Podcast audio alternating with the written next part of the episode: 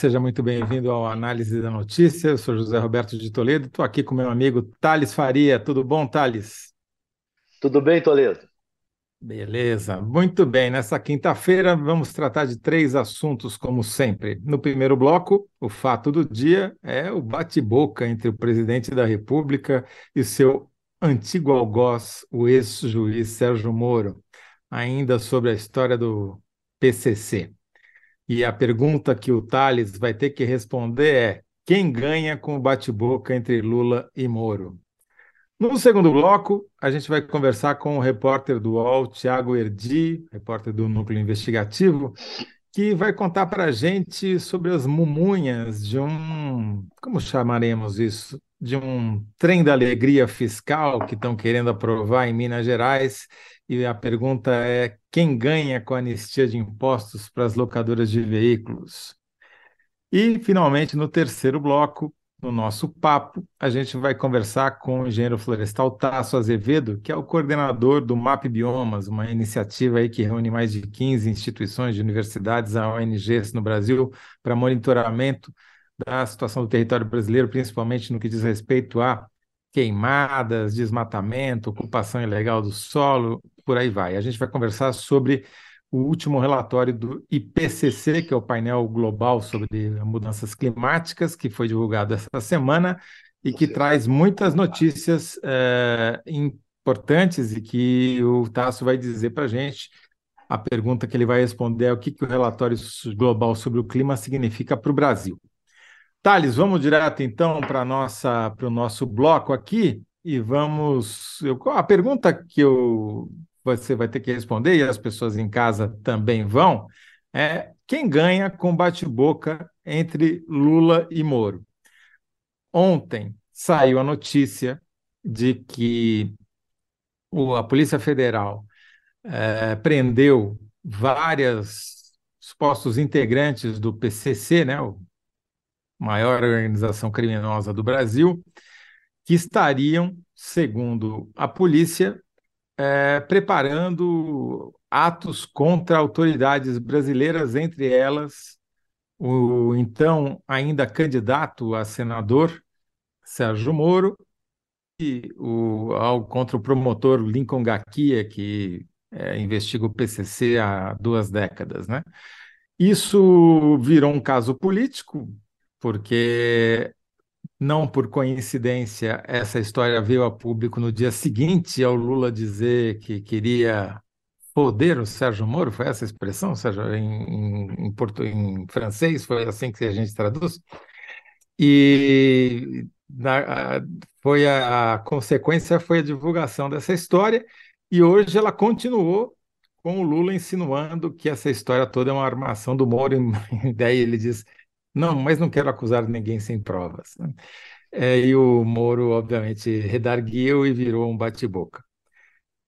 Primeiro, por favor, Thales, é, explica para quem não está acompanhando a história, melhor do que eu acabei de fazer, que foi bem ruinzinho, é, o que, que, é esse caso, por que, que ele é importante? Deixa eu te dizer, Toledo. Primeiro é o seguinte: você explicou bem para burro. para burro no sentido assim, explicou Sim, bem é. Não leve a mal você é em casa, tá bom? Bem para mim, até eu compreendi tudo diante da sua Então tá bom, tá bom.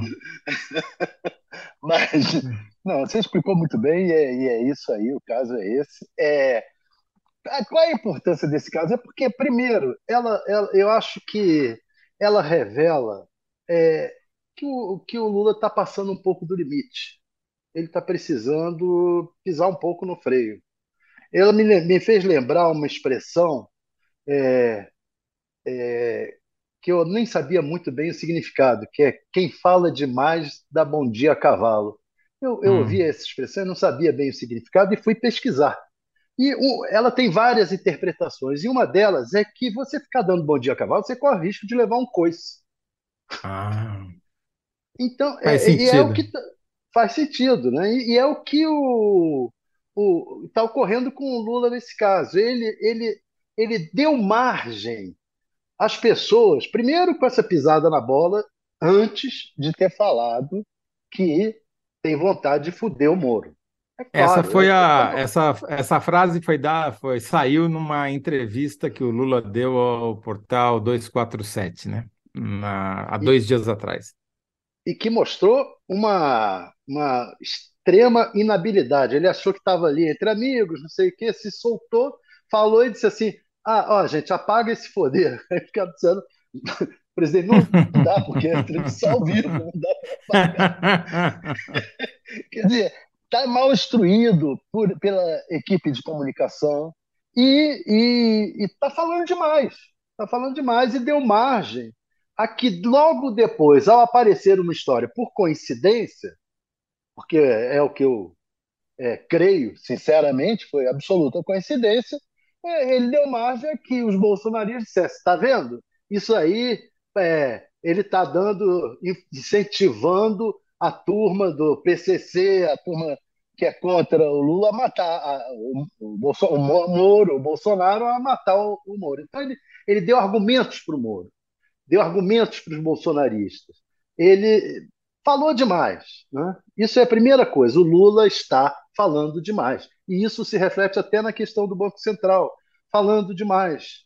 O Lula tem que dar uma repensada nisso. Há outro ponto que isso revela é que ele está com uma estrutura de comunicação ruim, está furada, que a turma não está sabendo administrar direito ainda essa estrutura de comunicação.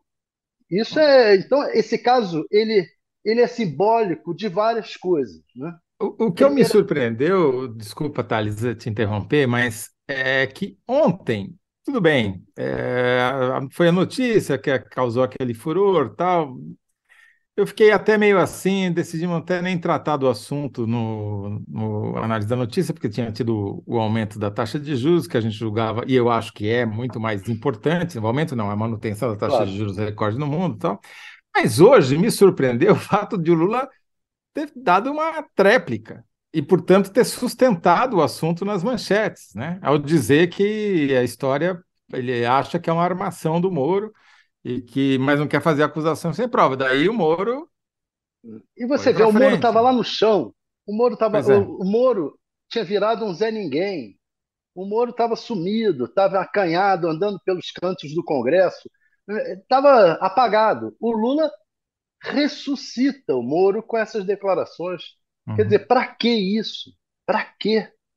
É uma, é. Ou, ou é uma burrice, ou é um gesto de extrema inteligência que eu não consigo pegar, não consigo entender, né? porque agora, o cara estava apagado. Agora, eu queria te perguntar falar... o seguinte: se você ah. acha que o Moro é, se torna, volta a se tornar um candidato à presidência? Ainda não, mas claramente eles estão explorando essa possibilidade. É, por quê? Ah, eu fiz um levantamento em cima da pesquisa do IPEC para tentar mostrar quem é o bolsonarista hoje. E esse núcleo duro do bolsonarismo, que está aí com uns 21%, são os caras que ticam tudo, que acham que o Brasil vai virar comunista, que eh, não desconfiam do Lula, que acham que o Bolsonaro é do povo e trabalhou pelos mais pobres, né? Tem todos os itens ali. Esses caras é, são 21%, mas tem uma parcela grande que poderia ser um eleitor anti-Lula, porque não confia no Lula, e que não é bolsonarista enquadrar, não dá para enquadrar como raiz, é um cara que poderia oscilar para lá ou para cá, entendeu? Portanto, existe espaço político para o surgimento de um outro candidato de direita para fazer oposição ao Lula e que não seja o Bolsonaro. E eu acho que é, Moro aproveitou muito bem essa situação, com a ajuda da sua sucessora, né, na vara de Curitiba, que é a responsável pelo caso. Explica um pouquinho quem é essa pessoa, qual o papel dela nessa investigação e por que, que ela tem a ver com a divulgação da notícia. A Gabriela Hart, Hardt, né? ela, ela, uhum. ela, ela era sub, juíza substituta da 13ª Vara, vara lá da, da, da Lava Jato. Ela substituiu temporariamente o Moro, no caso, quando o Moro saiu do caso, antes de ser nomeado juiz titular, ela, ela, ela assumiu como juíza substituta. E, e usou até é, trechos de decisão do Moro, deu um Ctrl-Alt, Ctrl-Del, em trechos de decisões anteriores do Moro para a, o caso do triplex do Lula e que ela condenou o Lula. Condenou, condenou o Lula lá. Agora, era, é evidente que uma pessoa dessas que teve, é, que participou e foi declarada sob suspeição junto com o Moro no processo, o processo foi anulado, então o processo em que ela participou, ela te, esteve sob suspeição, ela deveria ter se declarado, ter, ter pedido para não assumir o caso. Isso é um mal dos juízes brasileiros. Eu acho que pode ser que do resto do mundo também, eu não conheço. Mas o juiz se acha acima do bem e do mal, se acha acima até da própria justiça. Vários e vários casos de juízes assim. É, chegou aquele, chegou uma vez o Gilmar Mendes chegou a se declarar eu sou supremo. então, quer dizer, eles estão, eles têm que tem que haver um, um, um freio de arrumação aí no judiciário para que juízes não esse caso da Gabriela Hart era típico de que ela deveria se declarar sob suspeição. Não quero, não quero participar, porque já fui uhum. juíza da Lava Jato. E aí você e... se pergunta, por, por que, que ela, ela desenterrou o caso, é, tirou, tirou o caso do sigilo, logo após essa malfadada declaração do é, Lula. É isso que, que, que eu acho que não é coincidência, porque o caso tudo isso, toda essa investigação aconteceu ano passado, certo? É, durante isso. o segundo turno do 2022, né? E ficou sob sigilo de justiça, ninguém sabia, ou pelo menos a imprensa não sabia, não, não tinha como noticiar. E justamente suspende, ela suspende o sigilo no dia seguinte do quero que o Lula, que o Moro se exploda do Lula, né? Não parece ser uma coincidência, embora coincidências eventualmente aconteçam, né? Agora, é, Thales, enquanto você vai pensando aí numa síntese em 75 caracteres para a nossa pergunta quem ganha com bate-boca entre Lula e Moro, eu vou ler aqui algumas respostas que as pessoas que estão nos assistindo já deram. Então, Danilo Sotero Rogério e a Margarida von Schwenk são os nossos colaboradores permanentes aqui. Eles participam de mais programas do que o Kennedy. E o Danilo diz o seguinte: Moro, que ainda tenta parecer. Quem ganha? Moro, que ainda tenta parecer que tem alguma relevância. Margarida diz o seguinte: quem ganha é Lula. Moro calado é um poeta. João Carlos Macruz, que também é um colaborador assíduo. Infelizmente, Moro. Lula precisa ter mais cabeça fria e coração quente. Rosiane Arroxo, quem ganha é o Moro, voltando aos holofotes da política nacional. Lucélia Lima, quem ganha é o novelho modus operandi do bolsonarismo. Rúbia Paulo Oliveira, na minha opinião, nenhum dos dois, mas agiu terrivelmente mal o mandatário do, do país, vergonhoso. Dora Holanda, Lula e Moro parecem duas crianças brigando por um pedaço de bolo. Essa é boa, hein? Rosiana Roxo, o Lula pode ter suas mágoas enquanto cidadão comum, porém ele é presidente. Cleide Teixeira, sempre bom lembrar os ditados antigos. Fala mais um bom dia, cavalo, meu pai. Sempre falava, olha, mais uma que lembrou aí da sua, da sua, do seu ditado. E finalmente, esquizo. Lula pensa que estamos ainda na primeira década do milênio. Hoje em dia, um bater de asas de uma borboleta pode provocar grandes furacões. Lula se perdeu no tempo. E aí, qual é a sua síntese, Thales Faria? Eu tenho dúvidas é, é, sobre. Aqui você só pode ter certeza, porque em 75 caracteres não cabe dúvida. Um seria assim: Lula ajuda Moro ao manter o senador em evidência com suas críticas. Uhum. O outro seria Lula versus Moro, quem fala demais dá bom dia a cavalo.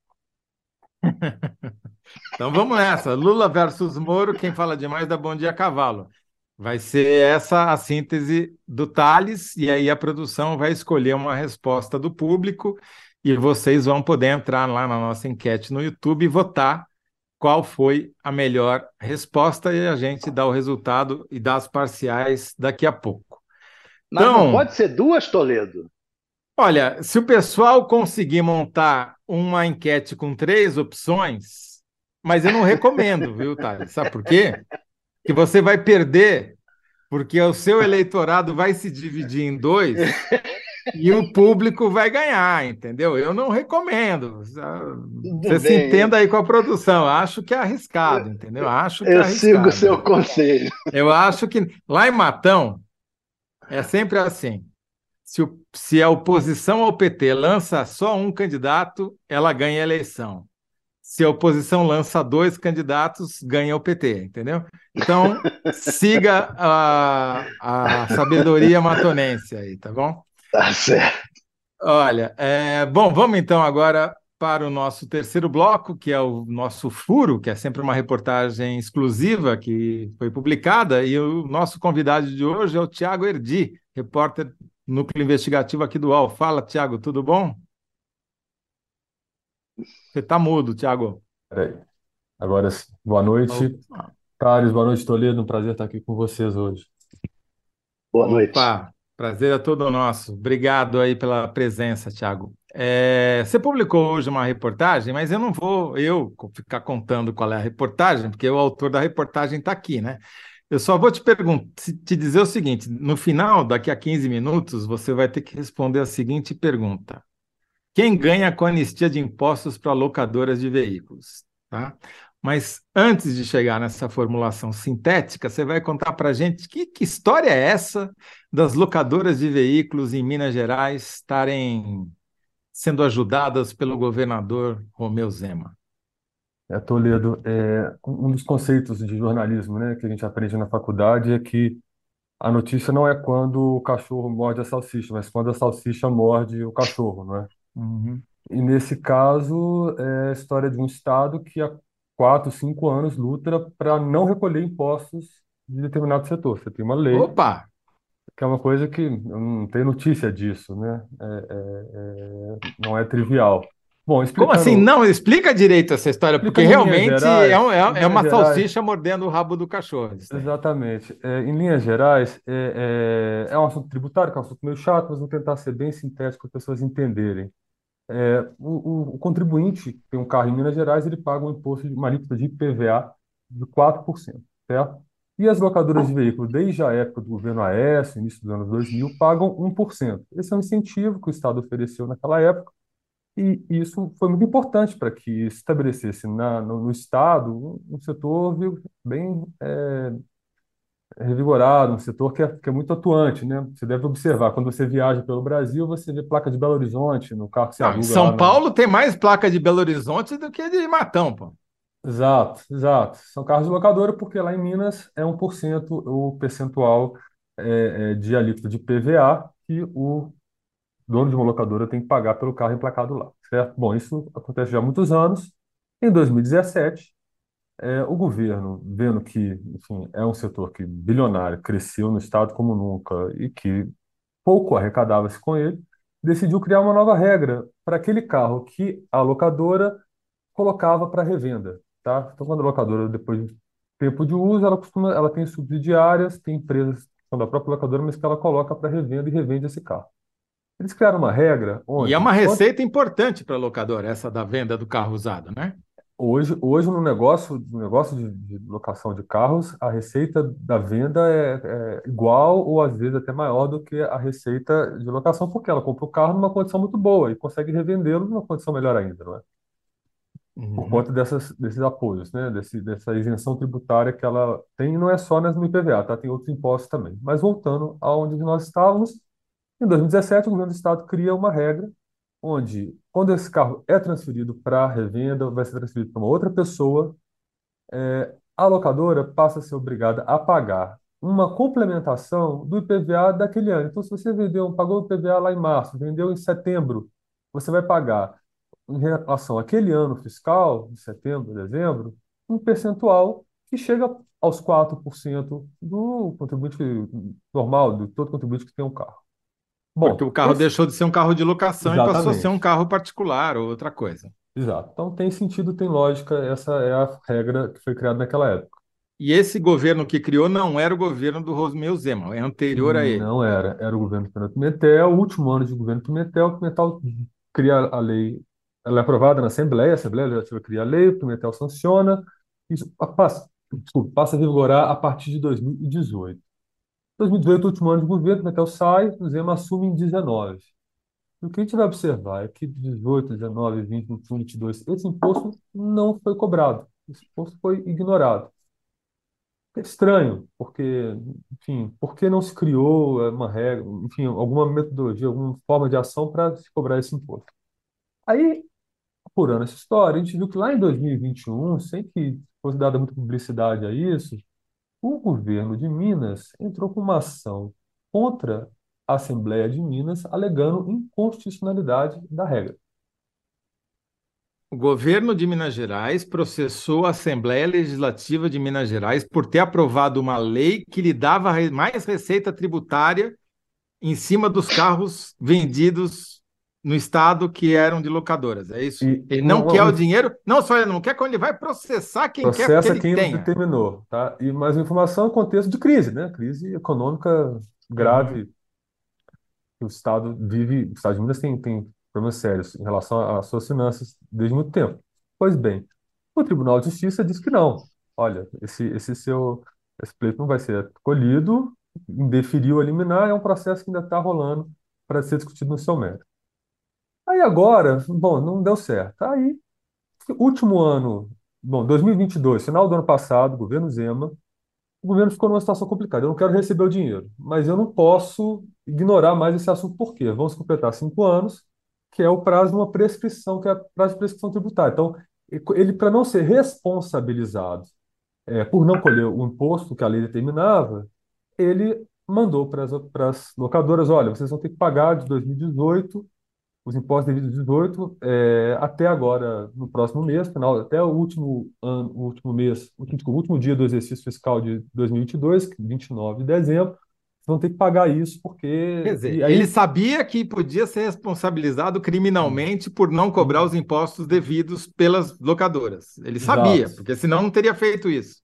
Exato, tomou essa decisão sábia, né, de se precaver. Isso 5 de dezembro.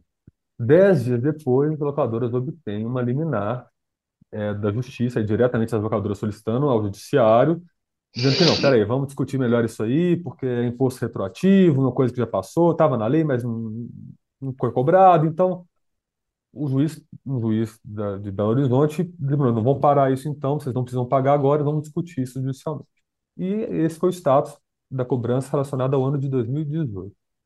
E aí agora, nesse ano, em março, a Assembleia de Minas, um deputado, se chama Zé Guilherme, apresentou, incluiu num, um jabuti. O jabuti é quando você inclui um tema que nada tem a ver com um projeto de lei, um outro tema num projeto para tentar ver se emplaca, aproveitando a tramitação de adiantado desse projeto. Incluiu lá um, um artigo que dizia que essa cobrança complementar seria extinta e é um, uma decisão com é, efeito retroativo a 17. Então a gente anistia a dívida desses cinco anos, não vai ter que pagar mesmo, passou, passou, é isso aí. E, e- e- apresentou essa emenda e Isso, isso isso foi- é, isso é capitalismo sem risco, né? Porque se você não precisa pagar imposto e a tua concor... você vai ac- acabar com a tua concorrência, porque você não vai pagar imposto, a tua concorrência vai, né, de outro estado. Isso é capitalismo sem risco, né? É é meio antiliberal isso daí, né? É, pois é, pois é. Não, não chegar num, num- num momento que vai ser interessante falar sobre, sobre, sobre os valores liberais mesmo relacionados a, a esse assunto. Mas, pois bem, é, essa emenda foi colocada, né, no projeto, e aí fui atrás do governo, tá, para ver, o governo apoia isso? Será que o governo, não é possível, né? Eu tava- imaginei que fosse uma, uma, uma ação de um deputado querendo apoiar um setor, ajudar, não sei, é uma possibilidade. Aí o governo falou assim, olha, a Assembleia, a gente deixa com ela discutir os temas que são da Assembleia, são, são dela, respeitamos o Legislativo no seu direito de definir regras e leis e tal. Tirou da regra. Só que ele esqueceu de combinar com o deputado e com o líder do governo, porque os dois deram entrevista dizendo, não, o projeto é do governo. Nós queremos apoiar isso porque queremos apoiar porque há um risco das locadoras deixarem o Estado, ir embora e tal. Enfim, É. virou um projeto do governo mesmo. E estavam fazendo na surdina, porque eles publicamente não queriam assumir isso, né? Na, na prática, Agora- estavam fazendo uma outra coisa. E aí, essa é a história que a gente contou, né? Mas tem um elemento aí que você deixou para o final, para o final apoteótico, É. que é o seguinte, né? Qual é a maior locadora de Minas ou uma das maiores locadoras de Minas Gerais? É, o Grupo Localiza é hoje a maior empresa locadora de veículos da América Latina, com ações na Bolsa. E um dos seus fundadores é um, um empresário importante, bilionário, chamado Salim Matar, que é um colaborador. Esse nome não é estranho, né? De quem é. é. acompanha o governo Bolsonaro, não é um nome assim que. Sim, Salim foi um colaborador importante do, do para a eleição do Bolsonaro, em 18, e virou Financiou, né? secretário, participou do financiamento dessa campanha e, e virou secretário de desestatização do governo Bolsonaro. Ele saiu depois de dois anos e, e, e, e, enfim, antes de entrar no governo, ele deixa o cargo que ele tinha no, no grupo localiza, no conselho da empresa e tudo Uhum. mais, mas não deixou de ser acionista. Ele tem 2 bilhões de reais em ações da empresa, se você fizer considerar a cotação é, de hoje, em torno disso, quase isso, a cotação em bolsa da- das ações da empresa que ele detém. E depois que ele saiu do governo federal e saiu da empresa, ele se aposentou? Ele não, e e aí ele foi para, se tornou um consultor especial do governo Romeu Zema. Ele De Minas Gerais. Esse que não quer Minas cobrar Gerais. imposto de locadora. Exato, exato. No mesmo governo que está lutando Coincidência é para essa não daí, cobrar hein? esse imposto, tem como consultor informal, não, aliás, não informal, ele é um consultor formal, porque ele participa de reuniões, ele está nomeado, ele tem poder de ação Hum, dentro do governo. Ele não tem salário, não, não quis ter salário, não precisava, mas entendi. Ele é Também, um sujeito né? influente, é um sujeito Com a renúncia fiscal do governo de Minas Gerais, não precisa mesmo de salário, mas é, e, e qual é o papel dele no governo? Ele, como consultor, ele, que dá palpites para o Ele, ele acompanha, ele acompanha na condição de consultor tudo que seja relacionado a, a, a, a estatais, relacionados à po- política de, também de desestatização oficialmente, tá? Oficialmente ele tem essa função de ser uma, uma pessoa que está ali, mas nos bastidores, na prática, a informação que existe é que ele é, um- é hoje uma eminência parda do governo, uma pessoa muito influente no debate de toda a política pública que envolve o governo Zema. E tem um contexto interessante, Toledo, para entender por que que esse cara chega a, a tanto poder, né? Só por causa do dia dele, não, não é só isso.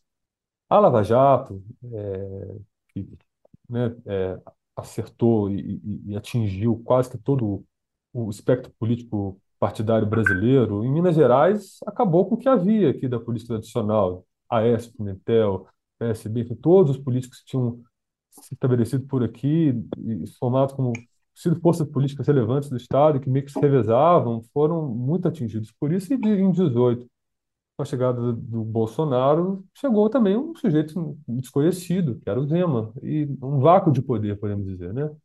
E, e nesse vácuo de poder, quem ocupou ele foi, foi o Zema, mas também esse grupo empresarial que financiou essa campanha, financiou sua reeleição e participa formalmente da gestão, né? Participa formalmente da- das escolhas, das decisões, mesmo que ele não esteja mais Salim Matar com cargo na Localiza, ele é o fundador da empresa, herdeiro, é um sujeito Sim. que, Se beneficia, obviamente, de qualquer valorização e bom desempenho financeiro que a empresa tenha, certo? exato, Ah, exato. é uma história. O que que você acha, Thales? Essa daí dá para dar bom dia a cavalo? Essa daí é um coice na população. cara. Esse Salino Matar deixou o governo porque o governo não estava sendo muito liberal, entendeu? Mas ele se apro- não estava privatizando tudo que ele queria, e aí ele É. deixou o governo.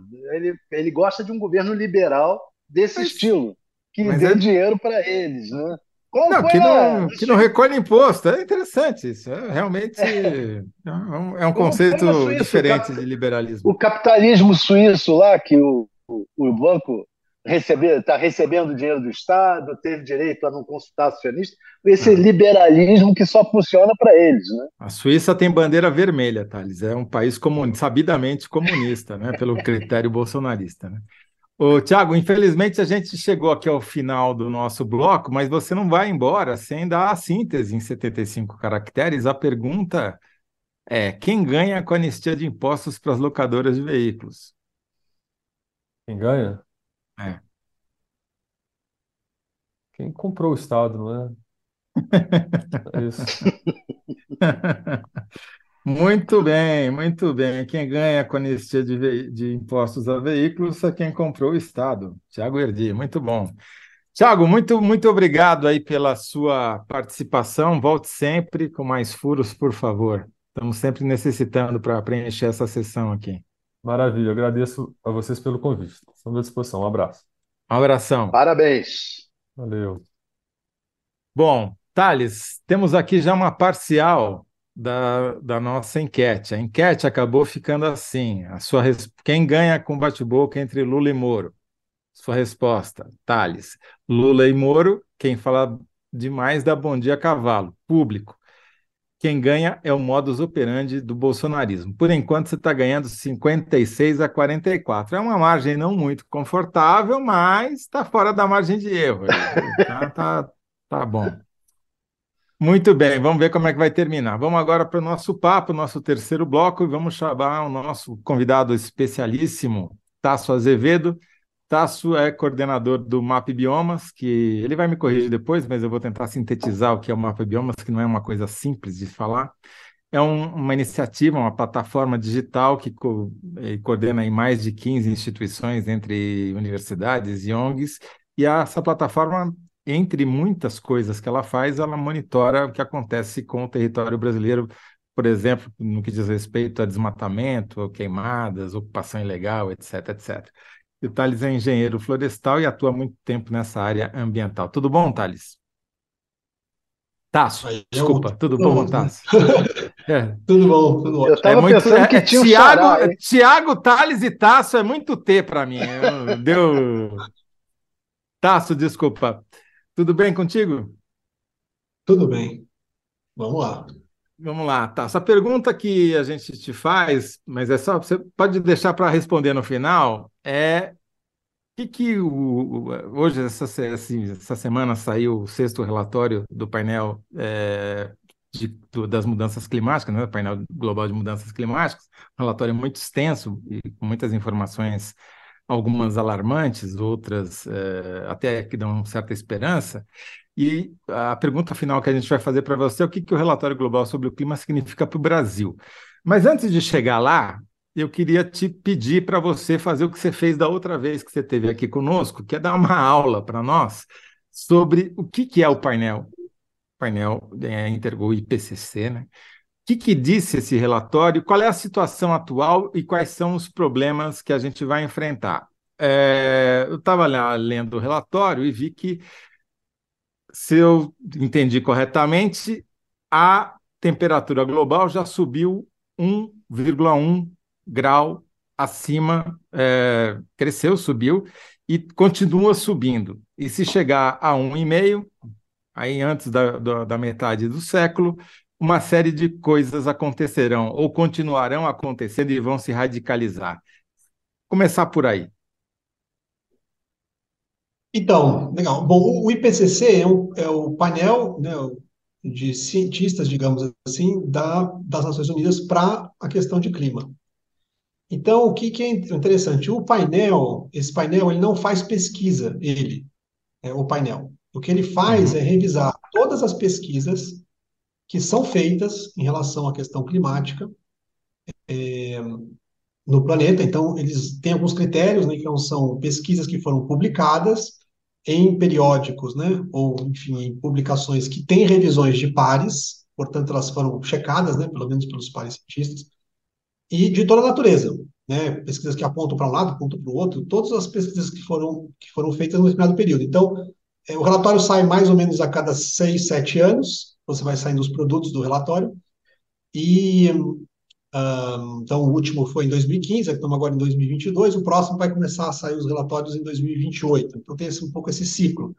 E o que faz é revisar tudo que já tem de ciência e que, o que acumulou nos últimos anos. Então, o que o, o, esse relatório traz hoje é uma fotografia, uma análise sobre tudo que a ciência publicou é, uh, até 2020, 2021 talvez alguma coisa ainda entre, mas como ele vai publicando em etapas, né, eles vão publicando, são três volumes né, de, de dados antes uhum. de fazer esse relatório completo, então a gente tem basicamente informação já publicada até 2021, Você considera que para a informação ter sido publicada em 2021, é, são de coisas que foram pesquisadas e aconteceram antes, né? Então, digamos Perfeito. assim, a gente está enxergando uma análise sobre aquilo que a gente conhece até, digamos, 2020, 2019, 2020. É, Mas como você bem enfatizou, é uma análise consolidada, quer dizer, não é um estudo Exatamente. disse isso, um estudo disse aquilo, não, é uma meta-análise, pega tudo, separa o joio do Sim. trigo e vê o que, que tem mais consistência. É, nesse caso, foram mais de 2 mil né, artigos, é, depende de como você contar, chega, chega a 7, 8 mil artigos que foram revisados para esse trabalho, né, tem muita coisa mesmo. E o que eles fazem é tentar entender, quando você soma o que todos esses trabalhos dizem, para onde que apontam. E que é uma coisa muito importante, né? Que a ciência é uma construção que vai acontecendo ao longo do tempo. Ela vai uhum. dando mais certeza sobre algumas coisas ao longo do tempo e menos uh, e, vai diminuindo a incerteza, né? Sobre o nosso futuro que está ali apontando ali na frente. Então, o painel é interessante, ele foi criado antes da própria Convenção de Mudanças do Clima, que foi só em 92. O painel foi criado em 88 ele reúne cientistas de vários países do mundo, tem, de, assim, são centenas de cientistas que estão envolvidos. Um, uh, e depois ele, depois que ele, ele, termina cada um dos capítulos, né, um capítulo é sobre é, a ciência do clima, o que está acontecendo com a atmosfera, quanto que concentra dos gases e tal, essa parte da, da ciência do clima. Depois tem uma parte que é quer dizer, a mais a físico-química, né, do que está acontecendo na atmosfera e tal, uma parte que fala sobre os impactos das mudanças, das mudanças climáticas, é, como é que ele impacta nas nossas vidas, e um terceiro relatório que é sobre é, as nossas emissões e o que precisa ser feito para reduzir as emissões. E aí, depois, no final disso, já que publicaram os três relatórios, são catatais gigantescos, existe um documento que é feito, que é esse resumo para tomadores de decisão. E é esse resumo que foi publicado essa semana. E esse é um uhum. documento uhum. um pouco diferente dos três anteriores, porque nos três anteriores são documentos pura, puramente da ciência. Esse documento, que é o resumo para tomadores de decisão, ele é um documento que é negociado entre os cientistas e os representantes dos governos né, de cada país. Então, ele já é um documento, digamos assim, eu diria que ele já é um pouco filtrado. Então, a gente costuma dizer que o, o relatório, né, esse resumo, embora ele pareça alarmista para alguns, tem que se considerar que ele já é filtrado para diminuir muita coisa, porque é um documento que tem também é, sinais políticos que são colocados nele. Né? Então, é, o que ele aponta ali, você pode tomar como certeza de que é pior do que está apontado ali. Né? Dali só é para pior, né? Então, é, porque ele já está amenizado. Né? Então, dado isso, né? Quais são as coisas mais importantes ao longo do tempo? Esse é o sexto relatório, né, do PCC, são ciclos longos, são o sexto relatório. Ele basicamente aponta que a janela, é, digamos, de um mundo seguro, ela está se fechando, né? Então, é, para ter uma ideia, né, a gente precisa reduzir, né, segundo ali, usando todas as trajetórias e cenários que foram feitos, a gente precisaria reduzir as emissões de gases de efeito estufa globalmente até 2030 em cerca de 46% em relação aos níveis de 2010, aliás, de 2020, né, até 2030. E depois reduzir mais um tanto 60 e poucos por cento até 2040, e depois chegar até 2050 com, uh, praticamente 90% de, é, uh, de redução. Né? Ou... Então, é, ser mais, mais preciso, né? É, 60% até 2035, 69% até 2040 e, e uhum. 84% até 2050. Por quê? Porque isso é o que permitiria que a gente mesmo que tenha um aumento de temperatura agora que ultrapasse um grau e meio, ao longo do, do, do século, até 2100, a gente conseguiria essa, ter um, um pico, né? E depois a gente conseguiria reverter e estabilizar esse aumento de temperatura em até 1,5 graus no final, no final do século. Então, é, assim, que a gente vai ultrapassar 1,5, é, já não há mais dúvida. A questão agora é se a gente consegue, mesmo que ultrapasse, chegar no final do século com 1,1 graus. E aí tem umas coisas que são bem importantes. Então, uma que eu acho assim muito importante que está no relatório de impactos é que analisando os impactos de chuva, por exemplo, que a gente tem Bangladesh, tivemos na na Índia, tivemos no, aqui também na, na América do Sul, de chuvas torrenciais e tal, eles são eventos que se esperavam acontecer nos cenários lá do terceiro relatório do IPCC, é, quando a gente atingisse 1,5 graus de aumento de temperatura. E eles estão acontecendo com 1,1 graus. Né? Ou seja, os cenários estão consistentemente se provando mais dramáticos do que se imaginava é, a cada ano que se passa. Né? Vamos então, fazer um é parênteses. Uma, uma é... Desculpa, termina a frase, por favor. Não, só dizendo que esse é o tipo de preocupação que a gente tem, que é, é você, quando você tem eventos como esse, que você não sabe como é que o futuro é incerto, né? Uhum. Então, e a informação que você tem é sempre do passado, você analisa os dados depois olhando para o passado, é que pode ser que os efeitos sejam, eles vão se somando, né? Eles possam ser é, piores ainda do que aquilo que está que está previsto. Quer dizer, isso significa, então, se eu entendi corretamente, Tasso, que a gente já chegou em um aumento de 1,1, estamos inexoravelmente aumentando para 1,5.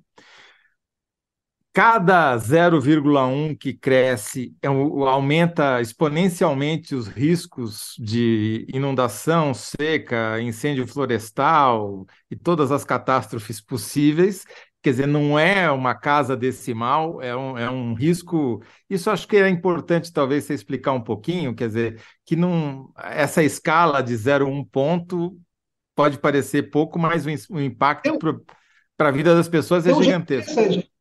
É, tem interessante pensar que é o seguinte, né?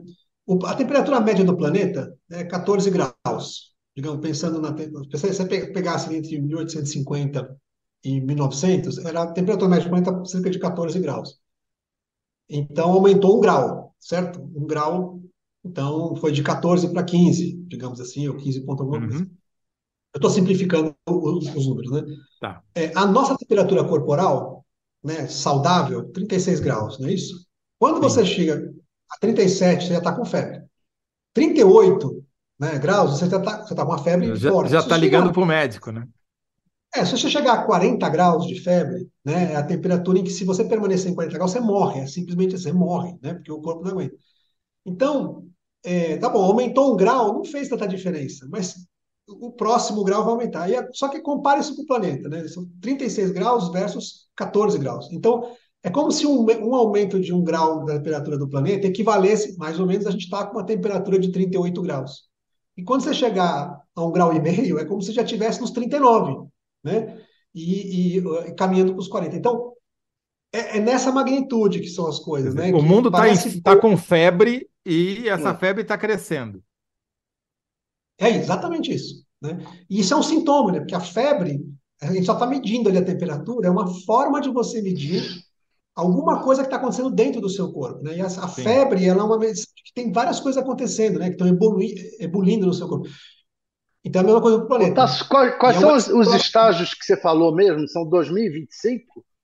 E dois, 2035, é... menos 46%, 2040, 43, menos 69%, e 2050, menos 84%. Quer dizer, de emissões. Porque explica um pouquinho é. o processo. Se né? não for cumprido, como é que fica o mundo para o nosso é, espectador? Cada, em cada um desses estágios, qual seria o mundo? Seria assim: é, 2035, se não for cumprido, isso aqui vira uma enorme terra das monções, é isso? O Brasil vai ser igual às monções lá da, é, lá da exemplo, Ásia. É, tem, aí tem para cada para cada lugar do mundo tem, tem uma, uma tem cenários que são pensados diferentes, né? Com, enfim, com... Eu tô assustado. Eu tô vendo aí é, o, o, fim do mundo, é. né? Pelo é, menos como conhecemos, né? É. é. Ah, isso, essa, essa aumento de temperatura ele é médio, né? Médio do planeta. Ele é um indicador, né? O que, que acontece? Por que, que aumenta a temperatura? Né? Que a gente fala, é o aquecimento global e de repente a gente está falando de frio extremo, né? Também tem essa uhum. coisa, né? Do frio extremo. O frio extremo também é uma consequência do aquecimento global, é uma coisa meio louca, mas é isso, né? Então o que acontece? Quando você emite no, no planeta Terra, né, chega a 342 watts por quilômetro quadrado, né, de energia solar. É uma constante solar. Essa é, o Sol fica mandando essa quantidade para qualquer lugar do planeta. E aí, de, dependendo da composição da atmosfera, se tiver nuvem, etc., e, e aí os gases que estão lá então, e é, o que tem na superfície, você tem esse, essa energia se dissipando de maneiras diferentes. Mas o, o fato é que é, o ponto de equilíbrio do planeta é sempre encontrar um ponto em que a mesma quantidade de energia que entra é a quantidade de energia que sai do planeta, certo? O, que entrou tem que sair de alguma maneira. Aí assim você consegue manter, senão o planeta seria uma bola de fogo aquecendo, né? Então, o que acontece é que quando você aumenta os gases de efeito estufa na atmosfera, a quantidade de energia que circula no planeta antes dela poder sair vai aumentando. Então é como se você. É como uma banheira, né? Você, a banheira, você abriu a torneira para encher a banheira, ela vai enchendo. Até chegar uma hora que ela chega no. transborda, né? E aí ela não enche mais, ela fica com aquela quantidade ali. Agora, se você tem um ralo, não é isso? Você uhum. entra água e aquilo, a, a, se a quantidade de água que entrar for igual à quantidade que estiver tá, saindo pelo ralo, ela vai ficar estabilizada em qualquer nível que tiver. O problema é que se você mexer, a, a, tem o mesmo, mantém o mesmo ralo, mas você aumenta a quantidade de, de água que entra, ela enche. Se você diminuir o ralo, ela também enche. Então, o que nós estamos fazendo com a atmosfera é que quando a gente bota esses gases de efeito estufa, aumenta a quantidade de energia que está circulando no planeta. E isso é que faz a temperatura média do planeta aumentar. Quer dizer, o efeito então, estufa é literalmente o que o nome diz, né? Como se a gente colocasse um teto não é de vidro, mas é de gases, que não deixa liberar toda a energia que precisava ser liberada para ficarmos em equilíbrio. Até ele entrar no outro equilíbrio, né? Que vai ser uhum. como é que ele vai, essa energia vai se, vai se é, comportar. Bom, então beleza, então isso é o que a gente, é o que a gente sabe. É, o ponto em que a gente aumenta, que a gente acumula mais carbono na atmosfera, é simples de calcular. É dizer, quanto que o planeta é capaz de absorver de carbono e o quanto que a gente está soltando de carbono na atmosfera. A diferença entre um e o outro é o quanto está acumulando. Porque o carbono demora milhares de anos para ele voltar, né? Para ele decair, digamos assim. Então, se fosse um balão de gás, eu solto um balão de gás aqui, o balão de gás vai ficar aqui no teto. Se eu voltar daqui uns dois, três dias, o balão está no chão. É o decaimento dele. Né? Para o metano, isso é 20 anos. É, para o carbono, isso é centenas, talvez milhares de anos. Então a gente conta aqui, se você soltou o carbono, o carbono vai ficar na atmosfera até você trazer ele de volta. Então, daquilo que a gente emite hoje, hoje no planeta, é, assim, elas por elas, metade o planeta é capaz de trazer de volta. E metade acumula na atmosfera. Então, enquanto a gente não conseguir diminuir as nossas emissões ao ponto de que aquilo que o planeta está capturando é maior do que aquilo que a gente está emitindo, a gente continua acumulando carbono na atmosfera e continua aumentando o efeito estufa. Quando a gente conseguir emitir menos do que a gente está trazendo é, de volta, aí você vai começar a reduzir essa quantidade que está lá e paulatinamente a gente vai desacelerar o aquecimento até chegar a um ponto em que a gente reduz a temperatura. Quer dizer, que o ponto de equilíbrio começa a voltar. Por isso que a gente disse, se zerasse as emissões hoje, zerou as emissões, não tem mais emitir mais nada, o planeta continuará aquecendo ainda por muitos anos até que ele encontre esse novo ponto de equilíbrio. Né? Por isso que a ação é tão urgente de fazer, né? Igual o sapo na frigideira, né? Na, na água quente. Ele vai lá, ele vai se aquecendo.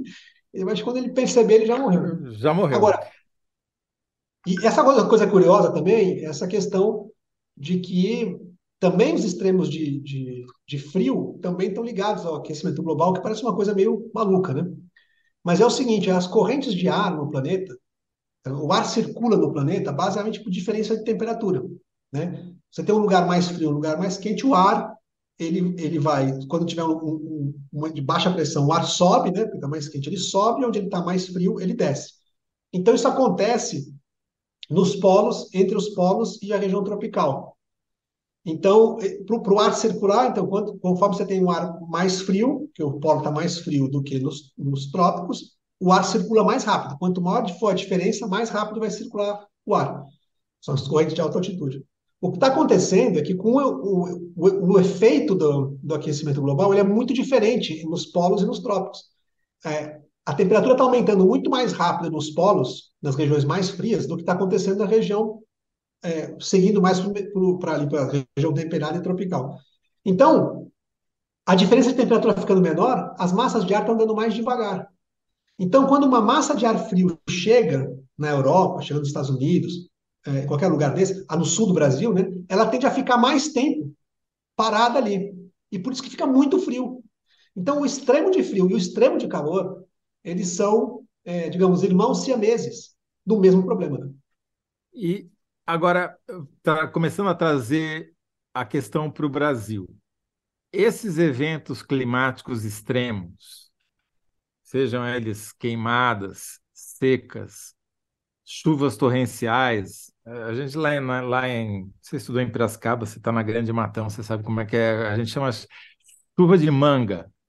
Cai tudo uhum. num lugar só e destrói todas as represas e estradas e pontes que tem pela frente.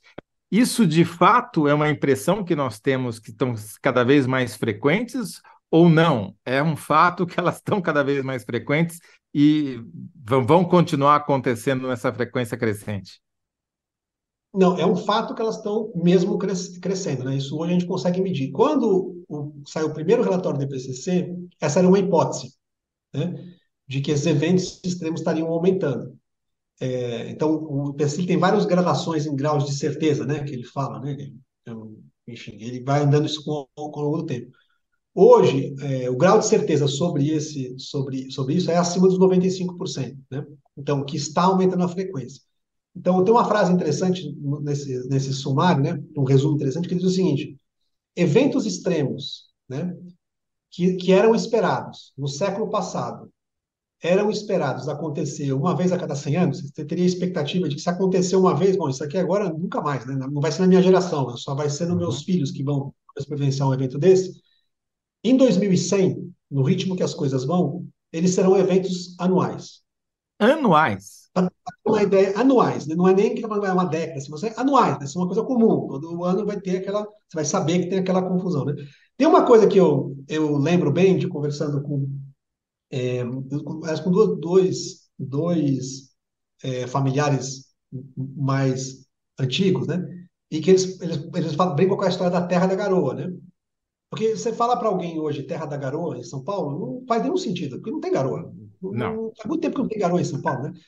Então, por quê? Porque é, em São Paulo agora você só tem chuva, quando tem chuva tem um monte de chuva, e quando tem seca fica um período seco enorme, né? Que é aquela coisa horrorosa, né? Da inversão térmica e tal.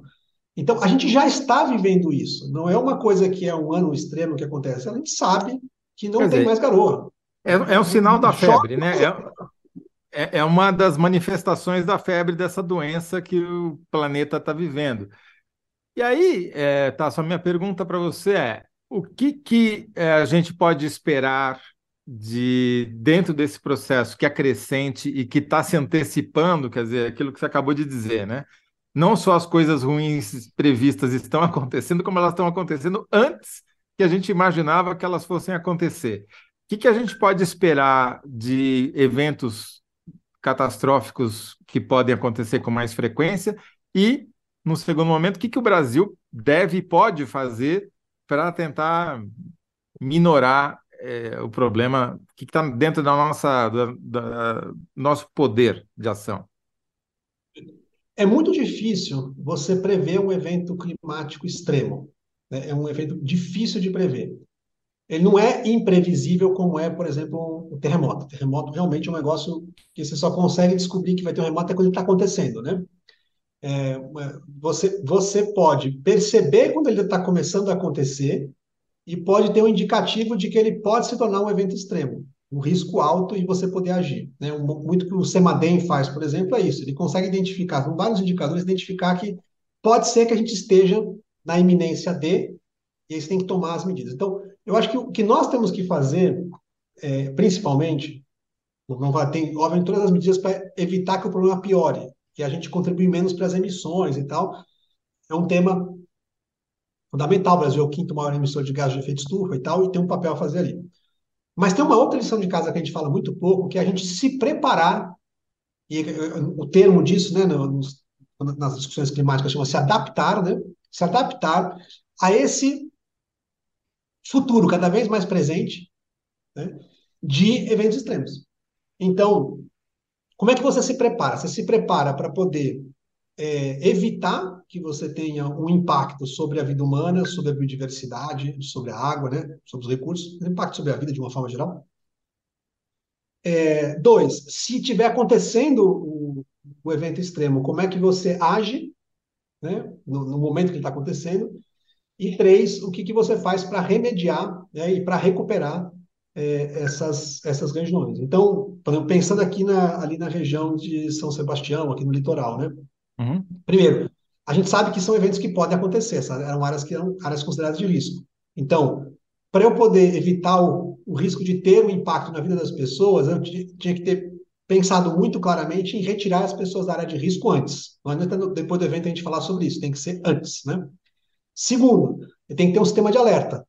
Sistema de alerta não pode ser por celular, né? Porque a pessoa vai dormir, tá o celular do lado, não adianta, não, tem que ser sirene mesmo, é escandaloso, é sirene tocando, dizendo que tem que sair do lugar e tal, tal. Então, segundo, você tem que ter um sistema de alerta, mas o sistema de alerta não adianta se você não se as pessoas não saberem o que elas têm que fazer quando tocam uma sirene. Então, você tem que ter a capacitação das pessoas para poder agir em relação àquele alerta que está sendo dado. E, por fim, você tem que ter um encaminhamento para sabendo que aquele desastre pode acontecer, que as consequências que ele pode ter, é o que acontece depois para você poder lidar com as consequências dele, né? Para onde as pessoas vão, onde as pessoas vão ficar enquanto você está recuperando, né? Quais são as ações que tem que fazer de recuperação, que, que tem que se mobilizar e tal. Então, seguros, essas coisas todas, né? Então, o Brasil está é, tá muito, muito, muito, muito, muito atrás nessa agenda de adaptação. Não é, não é um privilégio do Brasil, isso é no mundo inteiro tem esse, tem esse problema, mas o Brasil é um país é, indicado como um dos países muito impactados pela mudança climática e é um país que é um país vulnerável. A gente tem muitas vulnerabilidades, é, seja de infraestrutura, seja de preparação. E quais regiões? quais regiões devem ser as que mais sofrem? O litoral e a Amazônia, por exemplo? O, o litoral, é, o litoral, a região semiárido no, no destino é muito importante porque ela é uma, ela é um evento que é crônico, né? Ele vai, é, vai aumentando no tempo. Tem a parte toda de Minas Gerais, ali o centro de Minas Gerais também. Tem, por outros motivos, o, a região peraí, Peraí, peraí, O semiárido vai aumentar a seca, então, é isso? Período seco. Muito. É, a seca no, no cenário vai ser cada vez mais dramática, né? Risco de virar um deserto. É, aí é um outro problema, porque o problema do deserto não é tá. é só a seca, Sim. né? O uhum. deserto é uma, uma junção de seca e degradação do solo, de uso do solo. Essas duas coisas a gente tem acontecendo no Brasil, que são processos de desertificação, né? De perda de produtividade. Mas ela, digamos assim, isso é recuperável. Você pode recuperar o manejo do solo e tal. Mas a, o problema da seca mesmo, ele é muito, muito forte. No caso da Amazônia, os, tem, tem vários impactos, né? Mas um é, importante é que quando você aumenta o período seco na Amazônia, né, o, o que é o que está acontecendo agora, né, muito pronunciado em seco, você diminui a quantidade de água que é jogada na atmosfera, reduz a irrigação da própria floresta e a irrigação do restante do país. Então, ele é um processo, é como se fosse um processo de seca contínua. Né?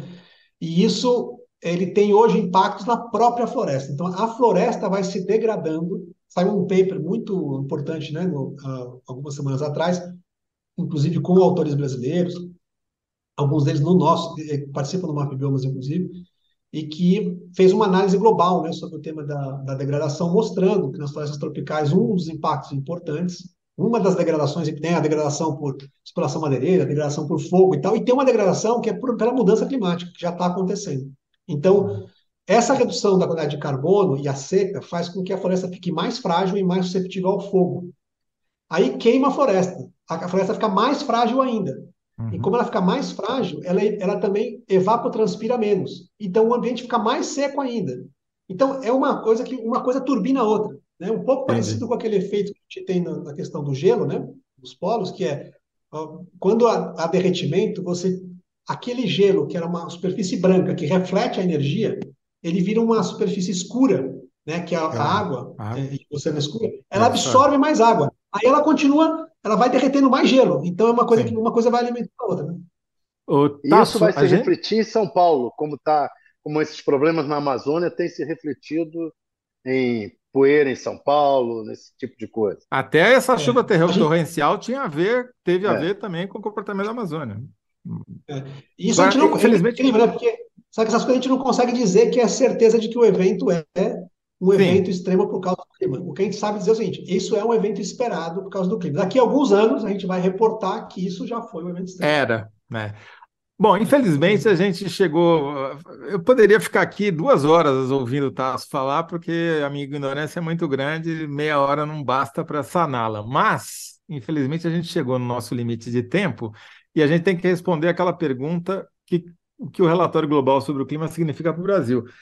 Se você me permitir, Tasso, anotando o que você falou, o relatório significa, se eu entendi bem, mais secas, mais chuvas torrenciais, mais degradação da Amazônia e um, um, um ambiente mais frágil. Eu acho que o relatório ele é um alerta fundamental para o Brasil de que a gente tem, por um lado, que o mais rápido possível acabar com o desmatamento da Amazônia, mas não só por causa das emissões, mas porque a Amazônia é fundamental para que o Brasil esteja mais apto a enfrentar a mudança climática. Porque se a gente perde a Amazônia e não tem ela para amenizar né, as mudanças do clima, aí a gente está mesmo fumado, como diz, né? Muito bom, muito bem. Tasso, muito obrigado aí, Tasso Azevedo, coordenador do MAP Biomas, mais uma aula aqui para a gente e voltará em breve, será convocado aqui para a gente fazer o nosso curso de educação à distância. Obrigado, Tasso, um abraço. Sempre um prazer. Um abraço, tchau, tchau. Thales, tchau. tem uma boa notícia para você. Você ganhou 58 a 41% aqui. Eu estava preocupadíssimo. Eu ia ser o primeiro a ser derrotado pela, na, história aqui do programa. Não, já perdi, já perdi, já temos derrotas aqui no nosso. Não, mas você saiu bem, você saiu bem. Então, ó, vamos lá. É, a, a, síntese do Tássio, quer dizer, é um alerta. Acho que o relatório é um alerta para o Brasil de que ele pode perder a Amazônia e, e, se Isso. complicar ainda mais na, no, no clima, né? É, nos, nos, desastres climáticos, né? É, e aí, então, a síntese das sínteses ficou no primeiro bloco a frase do nosso querido Thales, vencedora da, da enquete, que é quem fala demais no, no, em Lula versus Moro, quem fala demais dá bom dia a cavalo. No segundo bloco, a, a síntese do Tiago Erdi foi é, quem ganha com anistia fiscal é quem comprou o Estado. E no 3, o que, que significa o relatório do IPCC para o Brasil? É um alerta de que o Brasil pode perder a Amazônia e agravar ainda mais os desastres climáticos no Brasil, no país. Relatório do IPCC, aqui já escreveram para mim. Relatório do IPCC mostra que o Brasil precisa de a Amazônia para enfrentar mudanças climáticas. É, eu acho que a minha estava mais curta. Gente, muito obrigado a vocês. É, o Análise da Notícia fica por aqui. Thales, brigadão aí por ter é, vindo aqui em nosso socorro. Você voltará mais vezes na semana que vem, estar aqui conosco. Brigadão, obrigado a você que nos assistiu. Até terça-feira, 19 horas, com um novo Análise da Notícia. Um abraço. Tchau, Muito tchau. obrigado por me convidar. Estarei Imagina. sempre. Bastou chamar. Então, já está chamado. Tchau, tchau. Tchau.